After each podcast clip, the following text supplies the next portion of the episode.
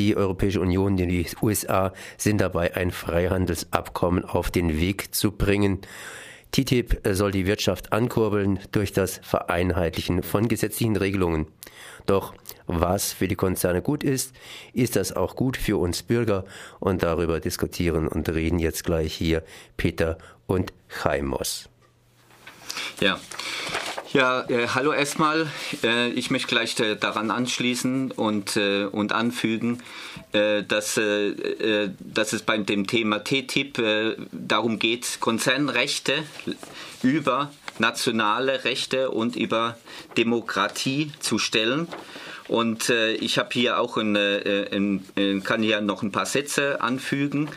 Die Ideologie des Freihandels ist zentraler Bestandteil der EU-Außenhandelsstrategie. Und TTIP ist der bislang weiterreichende Versuch von Politik und Wirtschaft unter dem Deckmantel des freien Warenverkehrs gesellschaftliche Errungenschaften abzubauen äh, wie es bei anderen äh, Verhandlungen auch schon passiert und passiert ist, etwa CETA mit Kanada oder auch äh, Abkommen mit Ländern von Afrika, Lateinamerika oder dem Pazifik.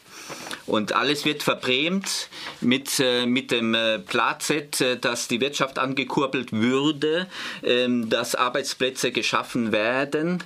Und es soll Gruppierungen und Leute geben, die das sogar glauben.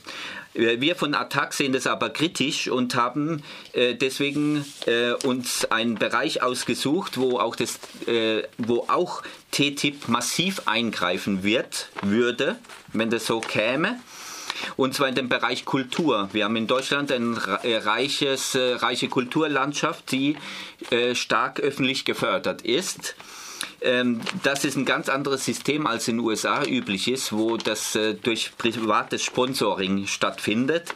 Und wir haben deswegen äh, gedacht, wir müssen auch die Kulturschaffenden äh, darüber informieren und ins Boot kriegen bei dem Widerstand gegen TTIP, weil letzten Endes die öffentlich geförderte Kultur da, dadurch auch ein Ende finden könnte in Deutschland.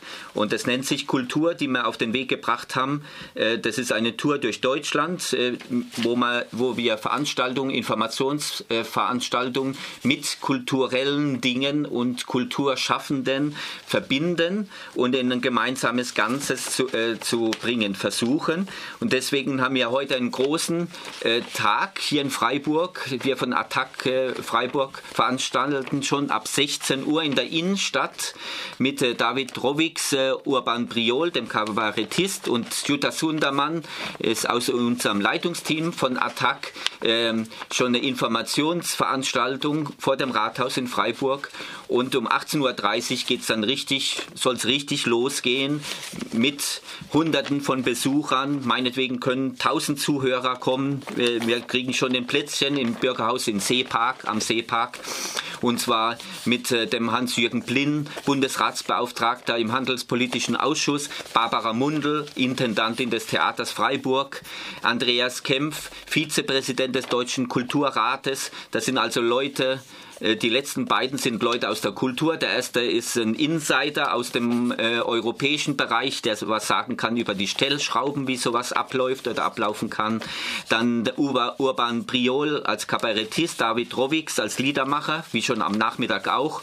Ähm, dann haben wir einen Pianist, Andreas Binder, Stefanie Verkerk, eine Sängerin, engagiert und den Susi-Chor, den berühmten Freiburger Susi-Chor haben wir auch engagieren können und auch einen Regisseur, den Peter W. Hermanns. Und äh, die Moderation soll dann auch wieder Jutta Sundermann, weil die sehr gut in der Materie drin ist. Wir von Attac haben uns schon länger mit dem Thema befasst. Und Nicola Fritzen, das ist auch ein Schauspieler. Äh, dazu möchten wir gerne einladen und jetzt noch ein paar Punkte sagen, damit, die, damit ihr auch schon wisst, worum es sich überhaupt handelt. Ähm, Im Investitions Abkommen zwischen EU und USA. Es sind dermaßen viele Fallen und Fußangeln drin enthalten, was die Öffentlichkeit nicht mitbekommt, weil wie gesagt geheim verhandelt wird.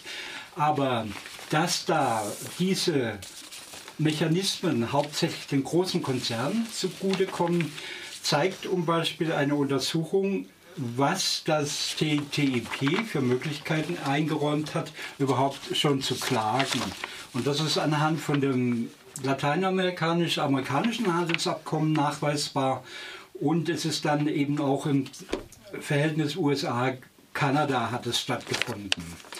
Es gab also zwischen USA und Kanada äh, Klagen von etwa, also vielen Konzernen, die heute noch ausstehen.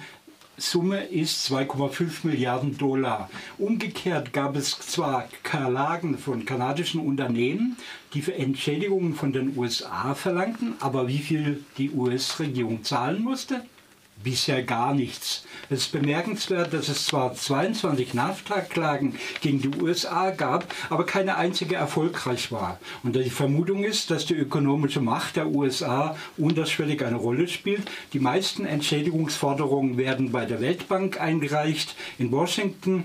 Das heißt, eine natürliche Voreingenommenheit zugunsten der USA. Die Gelegenheiten zu klagen und Geschäfte zu machen. Die belgische Regierung hatte während der Finanzkrise eine Bank mit Steuermilliarden vor der Pleite gerettet und verstaatlicht. Pin Ang, ein chinesischer Lebensversicherung, war an der Bank beteiligt. Pin An klagt gegen das Königreich Belgien jetzt mit 1,8 Millionen 1,8 Milliarden Dollar oder Euro Schadenersatz. Die australische Regierung hatte angeordnet, dass Zigaretten nur noch in neutralen Packungen ohne Magenlogo verkauft werden dürfen. Der Tabakkonzern Philip Morris klagt gegen Australien auf Zahlungen nicht exakt, aber von mehreren Milliarden Dollar. Wegen des Bürgerentscheids gegen Öl- und Gasfracking in Quebec, Kanada, klagt der Bergbaukonzern Lone Pine gegen Kanada auf Schadenersatz in Höhe von 250 Millionen Dollar. Nach Fukushima beschloss die deutsche Regierung den Atomausstieg. Der schwedische Energiekonzern Vattenfall musste die von ihm betriebenen Kernkraftwerke Brunsbüttel und Krümmel schließen. Vattenfall hat die Bundesrepublik, sozusagen alle Deutschen, vor dem ISCDID auf Schadenersatz in Höhe von mehr als 4 Milliarden Dollar verklagt. Am Ufer der Elbe wurde das Kohlekraftwerk Hamburg-Moorburg gebaut. Betreiber Vattenfall er wollte die Anlage mit Wasser aus der Elbe kühlen. Das würde aber das Ökosystem des Flusses durcheinander bringen. Die Stadt Hamburg genehmigte nur harte Auflagen. Vattenfall klagte mit über 1,4 Milliarden den deutschen Staat, also die Steuerzahler. Durch die Umweltauflagen sei die Rentabilität des Kraftwerks gesunken, die Investition habe an Wert verloren. Die Umweltbehörde wurde gezwungen, die Auflagen für das Kohlekraftwerk zu lockern. Die Deutsche Bank selbst war auch an komplexen Finanzgeschäften mit der staatlichen Firma, einer staatlichen Firma in Sri Lanka äh, zugange. Es ging um Ölpreise. Die Firma konnte ihrer Zahlungsverpflichtungen nicht zeitgemäß nachkommen. Sie verklagte die, die, Deutsche Bank verklagte den Staat Sri Lanka und bekam von einem Schiedsgericht 60 Millionen Dollar Schadenersatz zugesprochen. Die Regierung von Ecuador hatte dem amerikanischen Ölmulti Oxy erteilte Bohrgenehmigungen wieder gestrichen, weil das Unternehmen die Lizenzen vertragswidrig weiterverkauft hatte. Der Staat Ecuador wurde verklagt wegen Verstoß gegen faire und gleiche Behandlung ausländischer Firmen. Das Schiedsgericht sprach dem US-Konzern Schadensersatz von 1,77 Milliarden Dollar. In diesem Fall auch noch in Südafrika gab es Klagen und einige Länder haben sich entschlossen, aus diesem TTIP oder aus diesem äh, Klagemodus ganz auszusteigen, unter anderem Südafrika, Bolivien und andere.